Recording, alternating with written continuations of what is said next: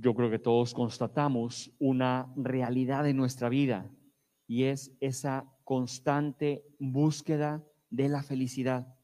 Todos los que estamos aquí buscamos ser felices y buscamos ser felices, buscamos estar tranquilos, buscamos tener paz, buscamos estar en armonía con nosotros mismos, con Dios, con el entorno.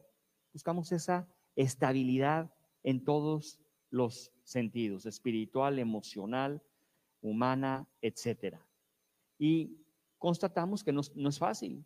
Muchas veces nos topamos con nuestras limitaciones, nos topamos con carencias, nos topamos con necesidades, nos topamos con problemas, nos topamos con la enfermedad y con muchas cosas que entorpecen de alguna manera esta finalidad de nuestra vida, que es la búsqueda de la felicidad.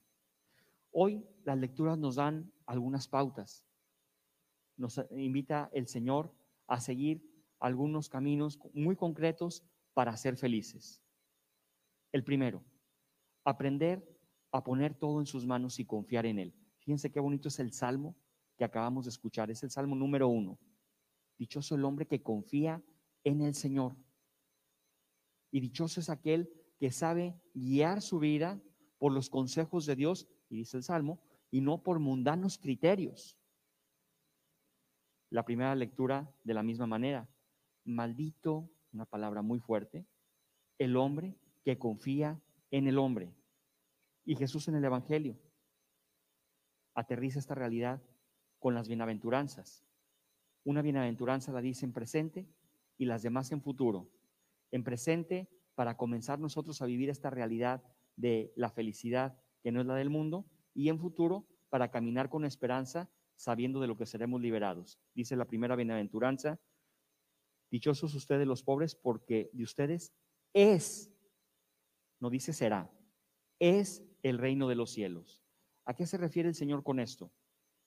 A ese ejercicio cotidiano de desprendimiento, de desapego de las cosas de la tierra, que es lo que muchas veces entorpece nuestro camino a la felicidad.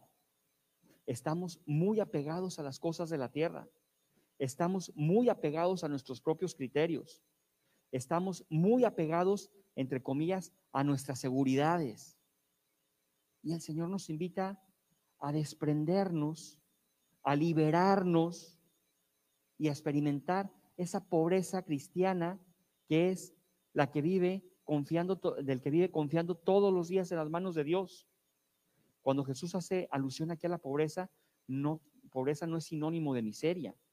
Pobreza es sinónimo de desprendimiento y de desapego. Qué difícil es esto. Qué difícil es esto. Para poder poner a Dios en la jerarquía de valores y en el lugar que le corresponde en nuestra vida.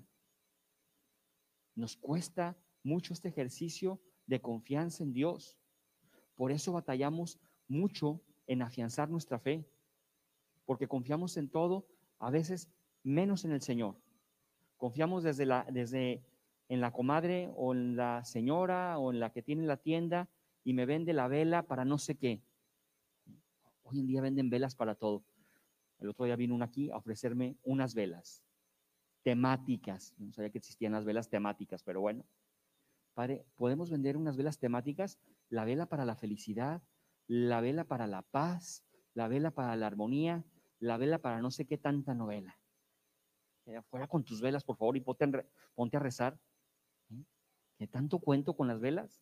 O sea, no puede ser que pongas la confianza en un cacharro como es una vela Confía en el Señor. Ven a confesarte. Ven a recibir la Eucaristía. No van a andar prendiéndole velas a todo mundo. La vela no te va a hacer el milagro. Ahí es que me siento muy bien.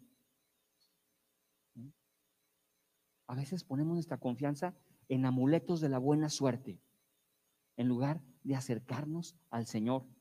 Los amuletos no existen, como les dije el domingo pasado a veces nos falta mucho hacer este ejercicio de aprender a desprendernos de todas las cosas que nos encandilan y a veces nos frenan en nuestro camino en la vida para tener paz. El Señor es bien concreto. Y luego vienen las otras bienaventuranzas. Dice el Señor, dichosos serán aquellos que tienen hambre y aquellos que lloran. Serán saciados y reirán. Es esa promesa de Dios que nos invita a ofrecer todas las limitaciones de la vida. El Señor no nos las va a quitar, pero nos da el sentido con el que las tenemos que vivir, confiando en Él y esperando algo mucho más grande en la vida eterna. En la vida eterna seremos saciados. En la vida eterna reiremos. En la vida eterna gozaremos. En la vida eterna no tendremos necesidad de nada si aprendemos a vivir con esperanza estas limitaciones, estas cruces muchas veces, estos problemas también otras tantas, aquí en la tierra. ¿Cuántas cosas complicadas no nos toca enfrentar? Desde el que tiene un hijo con una enfermedad, desde el que tiene al esposo o a la esposa con alguna situación complicada, desde tú que tienes que cuidar a tu padre o a tu madre en tu casa postrado por alguna situación. Hay cosas a veces muy complicadas y cruces muy grandes en la vida. No hay que vivirlas con ese sentido de desgracia, hay que vivirlas con sentido de esperanza, que nunca desfallezcamos en la fe. Y eso es hacer realidad desde la tierra el reino de los cielos. El Señor te va llenando de paz y te va dando fortaleza. Pero para eso echamos de todos muchas ganas en darle a Dios el lugar que le corresponde. Tú que estás escuchando la misa en tu casa, pon atención. No estés con el celular whatsappeando mientras oyes misa. Tú que estás escuchando la misa en tu casa, pon atención y haz de este momento un momento de oración.